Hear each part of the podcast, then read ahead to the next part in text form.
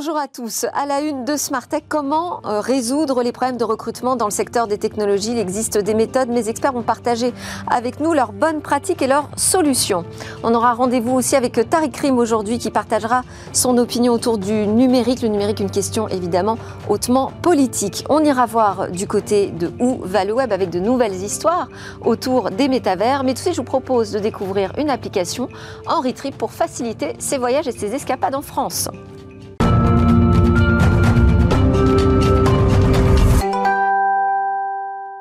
Dans tous les secteurs, euh, on fait face à des problèmes de recrutement. La tech n'y échappe pas, bien évidemment. On cherche des profils bien spécifiques. Alors, quelles sont ces solutions pour répondre aux besoins urgents de recrutement dans ce secteur? On en parle avec Thomas Bénard, qui est le patron fondateur de Data Recrutement, et Thomas Vergniaud, président fondateur de Wellcode. Avant, je propose qu'on regarde du côté des ponts, des week-ends là, qui vont se prolonger au mois de mai, des vacances aussi de printemps. C'est toujours un moment très agréable. Alors, quand il s'agit de préparer le voyage, ça peut devenir très vite fastidieux. Bonjour Grégory Muratorio, vous êtes le patron et cofondateur de Henry Trip, donc plateforme française qui euh, veut nous aider à préparer euh, toutes ces, toutes ces euh, escapades en France. Pour l'instant, vous êtes sur la France uniquement. C'est vrai que le départ au voyage, c'est plutôt un moment assez stimulant où on se projette sur, sur la manière dont on va pouvoir s'échapper, les visites qu'on va faire, mais ça peut vite devenir très fastidieux. Quelle est cette difficulté que vous supprimez avec votre plateforme? Ben, Tout simplement, il faut rappeler euh, comment on crée un voyage. Il y a deux méthodes à ça. La première, c'est que soit vous passez par une agence de voyage, donc quelqu'un le fait pour vous, soit la deuxième, c'est vous qui le faites votre propre agent de voyage et vous allez euh, scruter sur les différents blogs, les fois réseaux sociaux, euh, toutes les informations. si je, si je demande à quelqu'un de le faire pour moi et qui ne fait pas partie de ma famille, euh, a priori, ça va me coûter de l'argent. Je vous confirme, ça, ça peut coûter très cher. Donc en général, on prend l'option 1, surtout pour un week-end prolongé. C'est exact. Mais ce n'est pas pour autant que ça vous garantit de trouver tout ce qu'il faut. Et puis ça vous prend beaucoup de temps pour trouver tout ce qu'il faut. Et en fait, avec Henry Trip, c'est tout simplement un travel planner de tout ce qui est activités culturelles et loisirs, plus de 100 000 activités aujourd'hui référencées. C'est le numéro un aujourd'hui en France sur ces activités. Et vous avez la possibilité de sélectionner les activités que vous souhaitiez voir dans votre lieu et vous les ajoutez à un trip. Et si vous avez tout simplement... Est-ce que c'est la plus grande difficulté, ça, aujourd'hui, de trouver euh, les lieux à visiter, le, patrimoine euh, culturel français, on le connaît? Vous connaissez sûrement les grands lieux, mais vous ne connaissez pas forcément les petits. Il y a, quand vous prenez un gros lieu touristique, vous ignorez souvent qu'il y a une dégustation de fer à proximité, qu'il y a par exemple une balade le long de l'eau. Toutes ces choses-là, souvent, sont difficiles à trouver parce que il faut savoir quand même que plus de 36% aujourd'hui des activités culturelles et loisirs ne sont pas référencées sur Internet, c'est-à-dire qu'elles disparaissent de Google. Ah. Donc, vous les Donc on a un problème de, digitalisation. de digitalisation. Dans le, domaine du tourisme, fait partie du troisième secteur le moins digitalisé de France. Il faut le savoir. Donc c'est quand même aujourd'hui une vraie problématique et c'est là-dessus que nous sommes positionnés avec un travel planner à destination de tout ce qui est n'importe qui qui souhaite partir en voyage, c'est complètement gratuit. il y a même la possibilité aussi d'accéder à des trips qui sont déjà faits par des ambassadeurs sur des territoires et qui sont d'ailleurs plutôt euh, fort sympathiques puisqu'ils sont pensés pour euh, visiter en totalité le lieu où vous allez. Alors quand vous dites des, des tripes, euh, c'est-à-dire qu'il s'agit d'itinéraires, c'est pas juste euh, lister en fait l'ensemble euh, des points de vue. d'itinéraires, tout à fait. Et vous avez même la possibilité de passer un package qui est au-dessus, par contre que nous rémunérons, qui sont en fait des guides de voyage complets avec un ensemble d'informations très large qui va également dans le resto, qui va également sur les restaurants que nous conseillons, les hôtels, etc. Et ça, on appelle ça les expériences. Et vous avez d'ailleurs la possibilité d'en acheter sur Henry Trip. Donc, je peux créer mon voyage sur mesure, mon itinéraire, mes points de chute, euh, tout ça. Euh, à quel point ça peut euh, être personnalisé par rapport à mes attentes? Complètement personnalisé. C'est-à-dire? que alors, ça, c'est l'étape numéro 2, mais on en parlera, je pense, sur ce plateau. Mais l'idée à terme, en fait, c'est que vous rentriez un ensemble de données relatives à ce que vous voulez faire, et automatiquement, la plateforme va vous les proposer. Quel type de données Quel type d'informations? En fait, on est capable, au fur et à mesure de votre parcours, d'identifier que vous préférez par exemple des musées, vous préférez par exemple faire une activité en plein air, le, euh, en plein air par exemple l'après-midi. Et naturellement, dans votre parcours utilisateur, la plateforme va apprendre à vous connaître et vous proposer ce type d'activité. Jusqu'où ça va la personnalisation? Parce que euh, on, on, a l'habitude de dire bah, c'est plutôt un week-end en famille, un week-end à deux, euh, ou plutôt baroudeur. Enfin voilà, tout ça, ces profils, on les connaît, ils existent déjà, ils sont déjà proposés sur les plateformes touristiques. Est-ce qu'on peut aller plus loin. Aujourd'hui, on parle de l'intelligence artificielle tous les jours, en tout cas dans Smart Tech. J'imagine que vous pouvez faire une proposition plus intéressante. Exact. Et aujourd'hui, on est en train de développer tout simplement un chatbot hein, qu'on appelle Henri. Et vous discutez directement avec lui, vous l'informez de là où vous voulez aller, de ce que vous aimez, etc. Et il va vous naturellement, au fur et à mesure de votre discussion, vous construire votre itinéraire. Et c'est ce que nous, nous, développons maintenant depuis un an. Nous avons d'ailleurs une première version que nous mettons à disposition de nos utilisateurs, je dirais, préférentiels, euh, qui nous ont suivis depuis le départ. Et euh, notre objectif, c'est de le déployer à large échelle. Est-ce que vous pensez utiliser des briques comme euh, ChatGPT? Exact. Aujourd'hui, avec l'évolution depuis quelques temps de, ces, de l'IA, qui a fait un progrès extraordinaire, on avait un programme, par exemple, qu'on avait prévu sur deux ans. Aujourd'hui, je pense qu'en un an, on sera capable de le réaliser. Donc il y a un énorme travail de veille euh, sur les outils, sur les. Après, c'est pas anodin. Hein. Quand je vous dis d'utiliser des briques de chat GPT, c'est pas anodin. Ça veut dire que ces informations euh, très personnelles sur mes loisirs, mes vacances, euh, vont être confiées à un serveur hébergé aux États-Unis. Alors, tout dépend de comment vous déployez votre technologie. Mais nous, par contre, euh, nous avons travaillé depuis le départ, et c'est ce qui ralentit aussi notre progrès, sur le respect, euh, bien sûr, de la vie d'utilisateur et donc le respect à la vie privée. Et de ce fait, toutes les données que vous saisissez sont conservées, et c'est bien stipulé d'ailleurs sur notre plateforme de conditions générales, en interne, et on ne peut pas les utiliser à des fins commerciales ou bien les transmettre, par exemple, à ChatGPT en l'occurrence. D'accord, donc vous ne ferez pas appel directement euh, à la plateforme. Exact. Vous allez développer vous-même votre outil. Mais vous avez aujourd'hui des technologies européennes qui sont très bien développées et qui sont aussi très sécures. C'est un peu plus long, mais il existe quand même pas mal de technologies à disposition. C'est vrai qu'on travaille quand même dessus en France. Oh, mais pas du tout. On, en a reçu ici d'ailleurs des, prétendants euh, euh, français et européens à ChatGPT, mais c'est vrai qu'on n'a pas encore aujourd'hui atteint le même niveau. Hein. Tout à fait. Euh, je me permets également d'ajouter euh, ce qui explique qu'on soit les meilleurs pour connaître ces activités culturelles et loisirs, c'est qu'en fait nous travaillons directement avec eux. On leur met à disposition pour des châteaux, des musées, des parcs, des jardins, une application de visite à destination de leurs visiteurs. Donc quand le visiteur arrive, il a, au lieu d'avoir un vieil audio guide technologie des années 2000, il a une application de visite, tout simplement. Et c'est beaucoup plus. Et qu'est-ce qu'il y a sur cette application alors? Tout ce qu'il y a dans ce château, dans le parc, dans le jardin. Vous avez un vrai parcours sur une carte interactive avec des informations qui arrivent à la fois sous forme audio, vidéo, podcast évidemment, et on retrouve des petites photos. Euh, vous avez également des petites spécificités avec des quiz qui permettent de, genre, euh, rendre plus ludique en fait le parcours et ça permet aussi de penser aux enfants parce que souvent dans une activité culturelle vous allez dans un château les enfants les pancartes ils commencent à en avoir marre donc ça permet d'éviter aux parents de se retrouver à gérer en plus les enfants ce, qui, est, euh, fou c'est de vous entendre parce qu'on se dit euh, on en est encore là parce que là vous nous parlez à la fois euh, d'un service que vous rendez aux, voyageurs, à ceux qui ont envie de préparer leur voyage sur mesure, tout seul et de manière pas trop fastidieuse.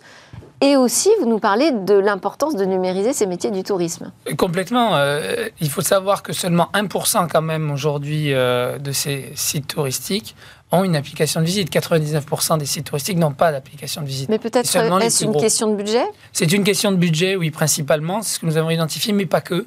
Euh, il faut savoir aussi que la technologie des années 2000, qui sont les audio guides, est plutôt facile à maîtriser. Oui c'est plus simple de faire un audio que vous lancer dans la création d'une application. Donc c'est ce travail-là que nous avons fait en amont et euh, ce qui fait aujourd'hui que nous sommes. Euh, donc ça vous fait un double modèle économique. D'un côté, un site gratuit pour le grand public. Complètement gratuit, qui permet de mettre en avant nos professionnels avec qui nous travaillons. Et de l'autre, là où par contre euh, nous nous, nous rémunérons, c'est forcément sur la mise à disposition de cette application de visite. Et quand, parce que dans, la progression du voyage, je peux directement réserver exact. ma visite, mon hôtel peut-être aussi? Alors tout à fait, vous avez la possibilité au fur et à mesure de votre Et là, vous ne prenez pas une marge alors, on récupère en effet une commission, je vais être transparent, une commission sur à chaque fois que vous réservez une chambre, un hôtel, etc. Tout à fait. Ok. Et vous êtes en cours de levée de fonds? Et nous sommes également en cours de levée de fonds. Ça fait partie. Auprès de qui Vous essayez de séduire qui? Nous essayons de séduire plutôt des business angels. Nous sommes sur notre première levée de fonds. Nous visons à peu près aujourd'hui un million d'euros. Et c'est pour cette raison que nous adressons à des business angels. Qui pour en faire quoi? Euh, l'idée pour nous est de développer sur deux points la partie technologique, renforcer donc euh, et avancer par rapport à cette IA puisque ça avance quand même relativement vite. Et la deuxième partie, c'est euh, le renforcement commercial au niveau de nos équipes. Aujourd'hui, nous sommes plutôt bien présents en région Occitanie et en région Aquitaine. Et l'objectif, c'est de se développer à l'échelle du territoire national. Euh, vous avez aussi euh, pour ambition d'aller euh, un peu plus loin que les frontières de la France ou, Ça sera une question qui c'est vraiment une application française Henri Trip, aujourd'hui, c'est le voyage en France, pour le voyage en France. Mais nous ouvrons évidemment des pistes de réflexion à l'étranger. et ça fera partie peut-être d'une seconde rencontre entre nous. Mais pour l'instant, la France reste notre priorité. Très bien. Et alors, je précise quand même que le site, il est euh, ouvert, accessible. On peut euh, l'utiliser pour préparer là, ses vacances de printemps ou ses week-ends euh, du mois de mai. en revanche, l'application, pas encore. Vous pensez être prêt là, pour les ponts du, mois de mai On sera prêt pour les ponts. Vous avez aujourd'hui quand même une web app. Donc ça veut dire que quand vous, vous allez euh, directement sur votre smartphone, vous allez sur notre site, il se présente comme sous la forme d'une app. Donc ça reste quand même très agréable euh, euh, pendant le parcours utilisateur ou pendant l'expérience de visite. Mais la partie applicative arrive début mai, en effet. Donc on sera présent pour le premier pont. bah super, bravo. Et je vous invite d'ailleurs à retrouver donc Henri Trip sur les stores. Et alors, qui parle expansion parle problématique de recrutement. C'est notre sujet à la une aujourd'hui. C'est exact. Comment ça se passe pour vous? Écoutez, plutôt de manière positive. Euh, nous, on ne rencontre pas forcément de problématiques, mais on est aujourd'hui sur une équipe qui est quand même réduite. On est 15 personnes, on n'a pas eu de soucis. On a vraiment travaillé, nous, euh, d'abord sur une identité, euh, une marque employeur assez forte. Et nous communiquons là-dessus de manière très régulière. Donc, on a de nombreux contenus qui permettent aux futurs candidats de nous identifier rapidement. En plus, nous avons quand même un bel aura sur la, sur la région toulousaine, même sur la région Occitanie, donc on attire. Néanmoins, on rencontre des problématiques, surtout que c'est la partie développement informatique, où là, on a du mal à trouver les bons profils et on fait appel d'ailleurs à, des cabinets de recrutement. Et ben voilà, vous lancez notre sujet, c'est l'objet du Tech Talk. Quelles sont les solutions euh, les plus rapides, les plus efficaces pour répondre aux besoins urgents de recrutement dans la tech? On en parle avec Thomas Bénard, CEO fondateur de Data Recrutement, donc cabinet de chasseurs de tête. Alors vous nous dites de nouvelles générations. Nouvelle génération, oui, parce qu'on a. Hum, bon, maintenant, ça fait quand même 7 ans qu'on existe, mais on essaye de nous différencier de toutes les solutions d'autres cabinets de chasse par une surspécialisation de nos chasseurs de tête et une formation beaucoup plus importante et des backgrounds aussi de nos équipes qui sont beaucoup plus seniors pour en particulier le secteur de la tech, pour euh, les startups de la, de la French Tech. Euh, vous publiez une étude sur euh, les salaires qui rassemble les données de 7500 candidats chaque année et puis un classement le Tech 500 qui regroupe les 500 entreprises qui recrutent le plus en France. Alors vous allez évidemment nous les dévoiler, peut-être déjà un aperçu des salaires? Alors, sur, les salaires. Ben, les salaires dans la tech aujourd'hui Alors, ils flambent. Ouais. voilà. Ça continue. Une information clé, c'est que oui, ça continue. On a, euh, sur le 12 mois glissant, une augmentation de 8,3% des salaires. Euh, donc euh, oui, il y, a, en fait, il y a toujours une pénurie des cadres qui est importante et une pénurie aussi des fonctions tech qui, sont très qui est très importante. Et donc on a une tension sur les salaires qui reste présente, même si euh, les levées de fonds ont pu diminuer en termes de valorisation, notamment dans le SaaS. Donc on peut se retrouver avec des niveaux de valorisation auprès des C-level euh, au niveau des salaires ou sur certains sales qui ont diminué, mais sur des profils tech ou des profils product et design ou data, on va continuer à avoir une inflation de l'ordre de 8 points. Euh, qu'on constate dans la déclaration des, bah, des, candidats. Bon, plutôt une bonne nouvelle pour les candidats. Euh, du côté du classement donc, de ces 500 entreprises qui recrutent le plus, on va pas les, on va pas les donner toutes, évidemment. Non. Euh, Mais peut-être des secteurs, des grandes lignes. Alors, ce qui est très intéressant, c'est que dans ce classement, donc le, Tech 500 regroupe les 500 entreprises qui ont eu le plus de recrutement sur les 12 derniers mois. Donc, c'est très intéressant à la fois pour les candidats qui peuvent y trouver des, endroits où exprimer leur talent et avoir des fast track euh, carrières plus mhm. intéressantes. C'est très intéressant aussi pour les, pour les entreprises qui peuvent mettre en avant leur marque employeur. C'est un classement 100% gratuit, hyper simple, avec simplement un critère, la croissance des effectifs. D'accord. Une des premières surprises, c'est qu'il n'y a pas un secteur. Moi, je m'attendais à ce que, quand j'ai construit ce classement il y a deux ans, à ce que le SaaS, par exemple, soit prédominant.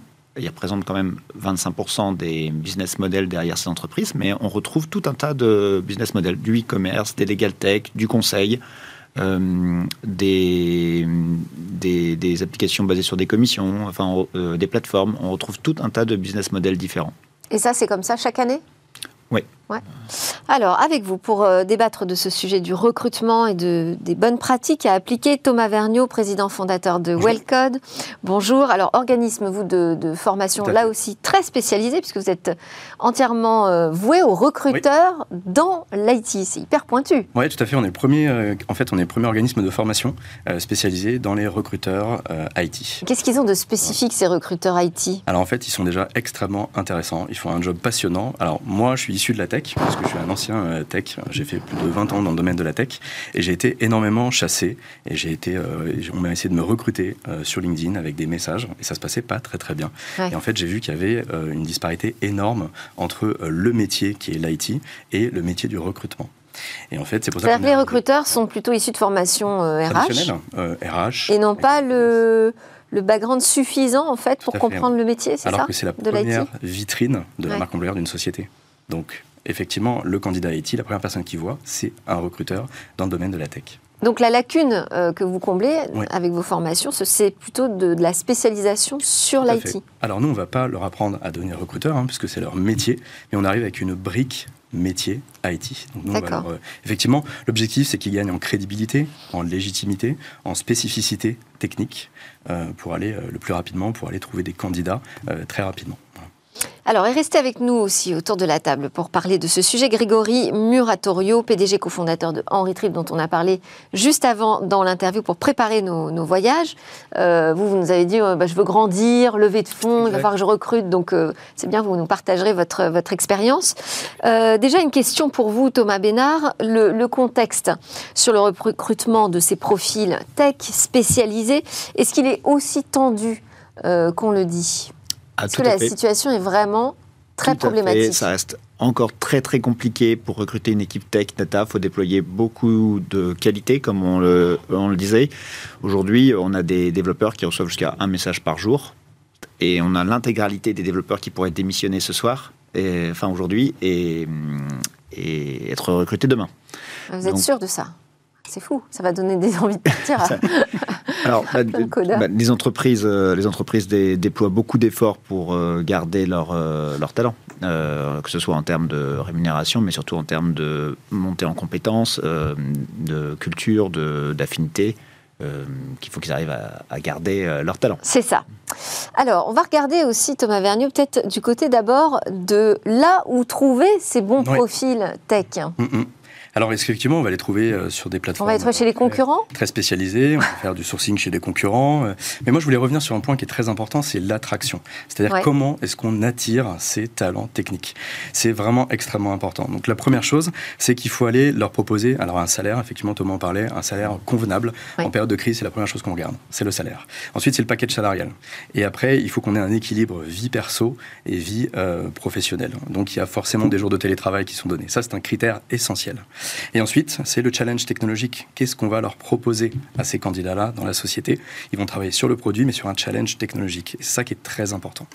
Et après, il y a un dernier point qui est super important aussi, c'est la partie, euh, il faut élargir les recherches. Quand on est une société pour trouver des candidats techniques, il faut un petit peu arrêter de se cliver sur le bac plus 5 en informatique en école d'ingé. Mmh. Et il faut arriver sur des juniors, sur des seniors. Qui a déjà l'expérience d'un poste équivalent. En général, c'est ça. Hein, les offres d'emploi, c'est euh, euh, quelqu'un qui a déjà fait la même chose ailleurs. En fait. Ou alors, effectivement, le CTO. Limite fait partie de cette euh, ancienne école d'ingé, donc on va favoriser l'alumni. Bon voilà, il y a aussi que ça peut arriver.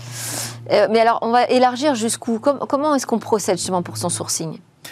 Alors, effectivement, il va déjà falloir comprendre qu'est-ce que la tech. Avant de faire du sourcing, il faut comprendre les mots-clés, il faut comprendre le vernis, il faut comprendre le jargon, il faut s'intéresser déjà premièrement à ces candidats. Dans ressources humaines et dans recrutement, il y a humain. Donc déjà, il faut connaître le profil de la personne. Une fois qu'on a connu le profil de la personne, on va faire du scan de CV, des choses comme ça. On va essayer d'identifier ses talents, soft skills et hard skills. Et après, on ira sur des outils. Mais d'abord, il faut privilégier la base, c'est-à-dire le vernis, comprendre ce que l'on recherche, qui est la personne, ce qu'il fait et comment est-ce qu'il doit fonctionner. mais alors, où est-il? J'en reviens à ma question. Où je vais le chercher, ce, ce profil tech? Alors, on a, quand même 99% des développeurs qui sont sur LinkedIn. La problématique, c'est pas tant de les trouver mm. que d'être euh, en fait en capacité de les convaincre de s'intéresser à l'offre d'emploi. Là, vous venez de dire donc il faut que je passe par LinkedIn aujourd'hui si j'ai besoin de recruter, de toute façon.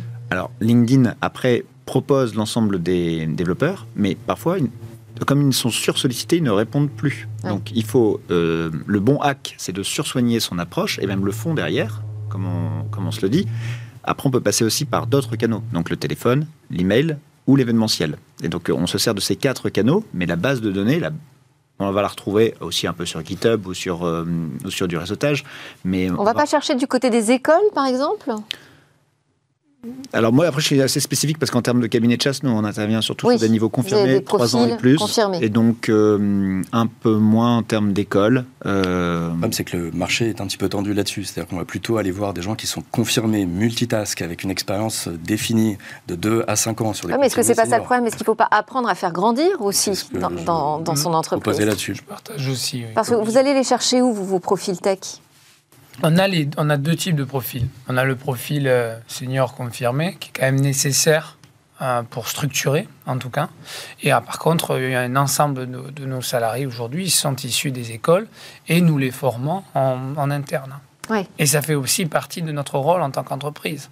Former, accompagner il y a effectivement aller les chercher à l'école et les faire mmh. grandir, leur apprendre le métier finalement chez nous. C'est pas mal ce qu'ils sont formés euh, mmh. sur mesure. Mmh. Euh, il y a aussi la question de, des équipes en interne qu'on peut peut-être proposer sur des postes euh, différents. alors, le, par contre, passer sur du code quand on est commercial, ouais. c'est quelque chose que j'ai assez peu vu. Ouais parce que ça demande en fait un background, euh, un apprentissage euh, logique, mathématique, et puis c'est comme l'apprentissage d'une langue. D'ailleurs, on parle de langage sur le code, donc c'est relativement long et ça pourrait être trop coûteux, avec parfois des déceptions. Alors, on a quand même des organismes comme le Wagon ou, d'autres qui se lancent, mais par exemple, nous, nos clients sur Ruby ne veulent pas. Jean-Noël Barrot, le ministre du numérique, d'ailleurs, visite le Wagon. Voilà. Oui, hier. Donc, un gros succès pédagogique, mais souvent, euh, on a des profils business qui s'acculturent à la tech mais après un parcours, alors il doit y avoir différents parcours, mais un parcours de quelques semaines, quelques mois, on ne devient pas développeur. On peut développer un site web, on peut être acculturé. Après, il y a les briques no-code, euh, low-code qui peuvent aider à faire progresser aussi euh, dans l'entreprise. Les recruteurs IT, vous leur dites aussi d'aller regarder euh, dans leurs équipes en interne? Bien sûr, ils peuvent aller regarder dans l'équipe. Alors, ils peuvent. alors, moi, ce que je propose en général, c'est de, pour faire de la rétention de talent, c'est d'aller travailler sur le mentorat ou le pair programming, c'est-à-dire d'essayer d'avoir des mentors, des gens qui sont là pour vous former en interne, pour vous faire évoluer. Euh, et donc ça, c'est très intéressant. Ensuite, le pair programming, c'est comment est-ce qu'on va trouver des solutions en interne pour travailler ensemble sur un bug, sur une partie de code. Et ça, c'est très apprécié de la des candidats tech. C'est-à-dire, en fait, il y a une sorte d'atelier euh, qui se crée au sein de l'entreprise et tout le monde est amené à y participer éventuellement. À, aller débugger, on y va plusieurs, et ça, c'est très intéressant. Ça fait monter en compétences. On n'a pas de, de frein managérial avec la personne en face de soi. Et donc, du coup, ça permet de se lâcher, de résoudre les problèmes beaucoup plus rapidement pour l'entreprise. Oui, et puis en plus, ça, fonctionne bien avec l'état d'esprit euh, tech. Euh, sur la France, est-ce qu'il y a des spécificités dans le recrutement dans, dans, le secteur tech français Est-ce qu'on a des particularités? Est-ce que c'est on a une approche Moi, noté qui vous semble efficace? Il y a Par rapport au Royaume-Uni, nos chasseurs de tête sont plus juniors. Ça, c'est quelque chose dans lequel je ne crois pas et que je regrette. Et chez nous, on investit plus sur notre masse salariale pour avoir des chasseurs de tête qui sont plus seniors parce que je pense que quand on approche un candidat, d'avoir une maturité professionnelle plus importante, ça nous permet d'extrapoler beaucoup plus de choses à partir d'un CV et justement de personnaliser une approche et d'embarquer le candidat sur euh, des points de frustration qu'il peut avoir dans une grande entreprise, une petite entreprise ou dans un secteur. Et donc cette maturité, euh, elle existait moins en France, il me semble, mais on se soigne, c'est-à-dire que en ce moment, le métier de talent acquisition manager en interne s'en oublie. Euh, notamment avec la pénurie, c'est devenu le, goulot, le, goulet euh, principal des et donc on se retrouve à avoir une fonction RH qui est beaucoup plus valorisée, me semble-t-il, en interne, et en tout cas on le retrouve dans le salaire, euh, par rapport à il y a 5 ou 10 ans, où en fait on avait des fonctions support, euh, on recrutait parfois des personnes qui n'étaient pas du tout business, qui n'étaient pas très intéressées en fait aux fonctions et qui pouvaient être recrutées autour de 28-30 cas plus 2-3 cas de variables, alors que maintenant on a des talent acquisition managers qui gagnent 50, 60, 70 cas. Et donc on se retrouve avec... Euh, donc plus de maturité, du, côté, Des, du côté des chasseurs de tête. Euh, mais ensuite, quand vous récupérez des candidats, vous avez trouvé les bons profils pour les entreprises, j'imagine que vous travaillez aussi bien pour euh, de la French Tech que pour de la tech étrangère. Est-ce que là, vous voyez des différences sur la manière dont le candidat est accueilli alors, sur la capacité d'attraction des entreprises tech françaises et tech américaines ou autres? Nos recrutements, ils pèsent, euh, à l'étranger, ils pèsent 2% de nos recrutements. Donc, pour quelques filiales de, de scale-up qui recrutent à l'étranger, on les accompagne. Mais c'est assez ponctuel. Je ne parle pas de recruter à l'étranger. Hein. Je parle de recruter en France, mais pour une boîte étrangère. Ah, euh, le, Je sais pas, des candidats pour Amazon, euh, par exemple. Ça va être peut-être plus processisé sur les boîtes américaines. Euh, et puis après, on a une, une rémunération qui explose. C'est là où euh, ça fait la différence sur un Salesforce, sur, sur un Salesforce en Amazon, euh, on, a des, on a des salaires qui, qui, sont vraiment différents de la tech française. Je pense qu'il y a deux points sur ce sujet. Il y a la mm. notion de salaire, il y a la notion d'expertise. Et en France, on regarde avec le CV, avec l'école. Alors que dans les pays anglo-saxons, non. en fait, il faudrait mettre une personne avec une, une école intéressante, avec un super parcours, et la même personne avec le même niveau techniquement sans école. Et en fait, il faudrait les tester sur un processus technique d'onboarding pour voir un peu quelle, quelle, est leur valeur. Et donc, oublier ce côté, parce que c'est un biais, en fait. Moi, je trouve que c'est un biais dans la partie Oui, mais la première rencontre qu'on va avoir avec le candidat, c'est quand même le CV. Oui. Sur la partie technique. C'est marrant, euh, j'entends ce que vous dites euh, sur cette partie CV. Il ne faut pas oublier quand même que l'Europe a poussé à aller jusqu'au master, donc c'est quand même une tendance européenne et pas que française. C'est pour ça que je, me permets de contextualiser, alors que les Américains ont une vision différente à ce mhm. niveau-là. Mais euh, il n'empêche que je, le constate et je, vous pose la question également. Moi, je remarque au niveau des startups, on est beaucoup à, à se servir du CV, mais à regarder également, en effet, toute la partie euh, expertise, pas forcément, expérience. Qu'est-ce que vous constatez, vous, dans le milieu des startups? C'est la question que je me pose. Est-ce que, est que les startups font passer des tests techniques? Bien sûr. Ouais. Oui, bien sûr. D'accord. une sorte de bac à sable en fait avant ça, de rentrer. Ça c'est aussi un vrai sujet, c'est-à-dire que pour aller plus loin euh, et pour avoir une meilleure attraction, pour moi, il faudrait supprimer certains euh, paliers processus de dans le processus de recrutement. Lesquels? Les entretiens. C'est-à-dire qu'au lieu de faire 5-6 entretiens, il faut en faire 3. C'est un technique, un CTO, et aller beaucoup plus vite pour le candidat. Si on a des réponses et un feedback positif, on sera extrêmement intéressé d'aller rejoindre l'entreprise. Ça fait partie de la marque employeur qu'on abordera plus tard. Exact. Ouais, alors là, bah, allons-y. Moins, de deux semaines. Parce que nous, c'est la règle qu'on se donne entre le L'horloge tourne, hein, donc on va pas on va pas l'aborder plus tard, on va l'aborder maintenant. La marque employeur, vous y avez fait euh, référence tout à l'heure en disant on travaille notre marque employeur pour être euh, attractif. Comment est-ce qu'il faut travailler sa marque employeur? Alors, il y a tout, un poncif sur, sur tout un tas d'éléments, mais je crois que le plus important, c'est le fond euh, il ne faut pas oublier, bien sûr, il y a le package, il y a le temps de travail, il y a, il y a hum, la culture d'entreprise qu'on peut avoir, mais euh, le point numéro un pour lequel on rejoint une entreprise, c'est aussi la mission. Il faut que le quotidien de la mission, et là où elle va nous emmener dans notre carrière, ce soit intéressant. Et donc, le premier point, je pense, d'une belle marque employeur, c'est de réfléchir. Hum, ok, en tant que fondateur, je réfléchis à mon besoin, mais euh, qu'est-ce que je peux, qu'est-ce que je propose, qu'est-ce que je mets sur la table comme proposition de valeur pour, euh, pour le candidat? Et ça passe par un quotidien euh, qui va être intéressant, qui va euh, aussi l'emmener vers un demain qui sera plus intéressant encore. Après, il y a pas mal de choses fumeuses aussi hein, autour de la marque employeur. Hein, bon. On peut être transparent, hein, ouais. Moi, la notion de plan de verte, baby-foot, euh, euh, ces choses-là, ça n'attire pas les techs. Moi, je suis un ancien tech, je vois ça, ça ne m'attire pas du tout. il, faut, il faut être clair sur ces sujets-là. Moi, ce qui va m'attirer, c'est le challenge technique en tant qu'ancien tech. C'est-à-dire, est-ce que je vais pouvoir euh, utiliser mes skills, mes hard skills, c'est-à-dire mes compétences techniques, logiciels, software, tout ce qui est langage de programmation, par exemple, est-ce que je vais m'améliorer? Est-ce que je vais avoir un vrai challenge technique dans l'entreprise pour le produit. Et c'est ça qui est très important. Ah. Et ça, c'est vraiment, vraiment important. Mais la difficulté, c'est que j'imagine que les entreprises aussi ont besoin de profils euh, tech qui font des choses moins intéressantes, qui, gèrent le quotidien, les débugages. non, mais tout est intéressant et chacune des missions. Il y a des frustrations dans les équipes, hein, quand même, de codeurs. Hein. Il y a des frustrations, évidemment. Hmm. Mais pour moi, je suis d'accord, mais ça doit se décliner à l'échelle de toute l'entreprise. Chacun doit avoir hmm. un challenge. C'est important, en fait, d'être animé aussi par euh, l'envie de faire avancer l'entreprise, c'est certain, mais également personnellement d'avoir un défi auquel on fait face. Oui, mais si on est en phase de recrutement, et que euh, on promet la lune au codeur en lui disant qu'il va pouvoir s'éclater, développer plein de trucs, alors qu'en vrai son travail c'est de débugger, de faire des mises à jour. Transparence. Il faut être extrêmement transparent. Il faut tout de suite annoncer les tâches, c'est-à-dire de la documentation, du debug, de la création de fonctionnalités et du test. Moi, en tant que candidat, je peux poser la question à quelle hauteur en termes de pourcentage je vais avoir sur toutes ces différentes tâches? Ça me donne, voilà, est-ce que je vais me retrouver un petit peu à faire que du debug toute la journée ou est-ce que je vais créer de la valeur pour l'entreprise? Avec un challenge technique Voilà, ça c'est vraiment les éléments clés pour obtenir un poste et aller euh, trouver. Parce que la question, c'est aussi euh, la fidélisation. Enfin, comment le garder, le, talent? D'où le, pro, le parcours. vous allez les chasser en plus, vous essayez de les faire sortir. Mais d'où le parcours d'évolution.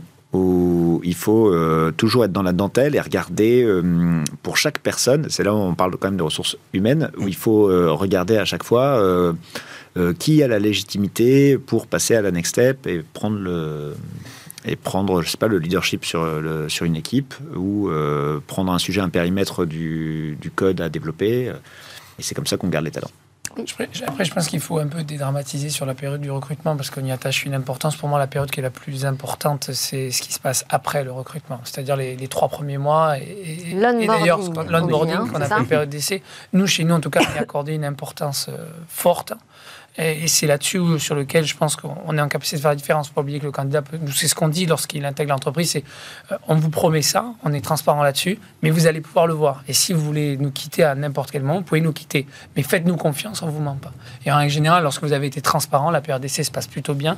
Mm. On est en plus très proactif là-dessus aux écoutes du candidat et ça permet aussi d'envisager la suite et une longue relation Est-ce que vous, vous, constatez justement, euh, vous qui êtes des experts du recrutement, euh, une relative stabilité dans, dans, dans les postes tech? On revient à la normale. À un moment, ça devenait un petit peu. Il y avait beaucoup de, de levées de fonds, il y avait énormément de, de, de startups ou de très grosses sociétés qui, qui démarraient, on embauchait à l'appel des, des, ingénieurs. Et je trouve qu'on revient à la normale. C'est-à-dire, pour moi, il y a un peu moins cet effet. Quelle est la durée d'ancienneté moyenne dans la tech? Deux ans. C'est deux, trois ans. Ah oui, c'est quand même pas beaucoup. Mais non, ça reste. Euh, on voit quand même une rotation très forte. Ah euh, ça reste une euh, tension élevée, selon moi, avec encore beaucoup d'approches. Les gens sont, les candidats sont plus prudents. on peut avoir dans le métaverse ou des, ou avant on avait des levées de fonds assez importantes, même sans business model ou sans market fit. Et on pouvait rejoindre une entreprise parce qu'elle nous semblait intéressante d'un point de vue notoriété. Euh, aujourd'hui, on va quand même vérifier qu'on a une certaine euh, solidité. On va avoir des questions sur euh, la solidité financière de l'entreprise, mais ça même s'il n'y reste que deux ans, ça les intéresse ah de s'assurer que la boîte est solide. Oui, ouais, tout à fait. En période de crise, c'est important de savoir où on va. Il y a aussi un autre aspect, c'est qu'avant, c'était les entreprises qui recrutaient. Maintenant, c'est les candidats qui choisissent les entreprises grâce à la marque employeur. Donc, ça fait une vraie différence. Un candidat, il va être sur LinkedIn et effectivement, il va pas se mettre euh, open to work. Je ne suis pas disponible sur mon réseau. Un candidat, on ne sait pas, on va lui faire une proposition. Et effectivement, sur cette proposition, est-ce qu'elle est équivalente ou plus intéressante que ce qu'il a? Et c'est comme ça qu'on pourra le chasser. Voilà, c'est très différent. Et alors, combien ça coûte le recrutement? De plus en plus cher aussi, j'imagine. Euh, un peu moins cher en ce moment. Ah. Les entreprises peuvent faire leurs courses euh, et peuvent euh, peut-être payer. Grâce à quoi? Pourquoi D'abord parce qu'il y a eu beaucoup plus d'acteurs du recrutement qui se sont multipliés. et parce qu'il y a une tension, c'est-à-dire que le volume de postes ouverts a diminué par rapport à il y a 12 mois. Et donc on se retrouve avec une, un rééquilibrage au niveau des prix. Vous pouvez nous donner des fourchettes de prix? Tout dépend de la solution. Euh, quand on recrute, on a euh, des solutions, euh, ça va de la cooptation, des job boards, donc des sites d'annonce d'emploi. On a des talent acquisition internes qui peuvent faire de l'approche directe. On a des talent partners qui sont des talent acquisition managers, mais qui sont mis en délégation dans nos équipes, donc qui viennent d'un prestataire extérieur. On, parle de RPO. On a des plateformes euh, sur lequel on va chercher euh, des candidats, sur lequel, euh, qui, sont déjà, qui les ont déjà préqualifiés. Et on a le plus cher, c'est le cabinet de chasse qui va tout gérer, souvent prendre le recrutement à son risque et va par approche directe aller sélectionner, sourcer les différents candidats. À son risque, c'est-à-dire? Qu'est-ce qu'il assume comme risque? Il va mobiliser des ressources à ses frais et n'être rémunéré que s'il réussit à trouver le meilleur candidat dans les formules au succès. D'accord. Donc on peut engager 6, 8, 10, 12, 14 000 euros et être euh, rémunéré que si on réussit à, recruter. Donc c'est la solution la moins risquée, c'est la solution la plus chère. Elle convient sur des recrutements stratégiques, très techniques ou difficiles. Et donc la fourchette, c'est de combien à combien ça va de, solutions Ça va de 0 euros ou de 500 ah euros de prime de, pour la cooptation euh, à euh, fois 500 euros fois le nombre de personnes qui ont apporté des candidats. Voilà. Par contre, à chaque fois, il faut mettre de la qualité. Et jusqu'à combien, pardon? Et jusqu'à 20, 30 000 euros. Alors en moyenne. pour, euh, un, pour, un, poste. Hein. Voilà, sur un poste. C'est-à-dire qu'en moyenne, euh, nous, dans nos recrutements, on place à 60 000 euros euh, des personnes dans la French Tech. Ça va de 40 000 à 200 000 euros. on se, il faut compter entre 20 et 25 pour un cabinet de chasse. Donc on va être entre 12 et, et 15 000 euros. Ok. Euh, après, ce sont des sommes euh, importantes, évidemment, parce qu'on parle juste de prix, pour, enfin de coût pour un seul poste. Mais euh, j'imagine que c'est à ce point critique aussi pour une entreprise. À quel point, quel est le niveau de criticité aujourd'hui sur le, recrutement? Bah, C'est très simple. Est-ce que votre entreprise est digitalisée si votre entreprise est digitalisée, une partie de votre produit doit exister grâce aux candidats et aux qualités en qualité technique. Ouais.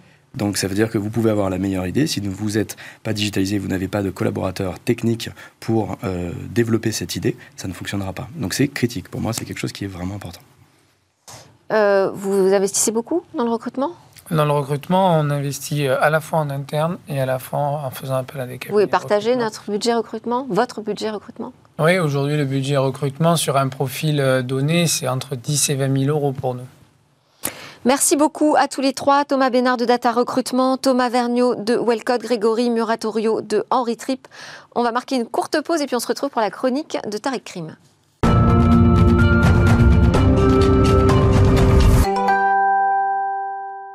Deuxième partie de Smart Tech, vous nous rejoignez pour euh, la chronique de Tariq Krim, fondateur de codesouverain.fr. Bonjour Tariq, merci de nous avoir rejoints.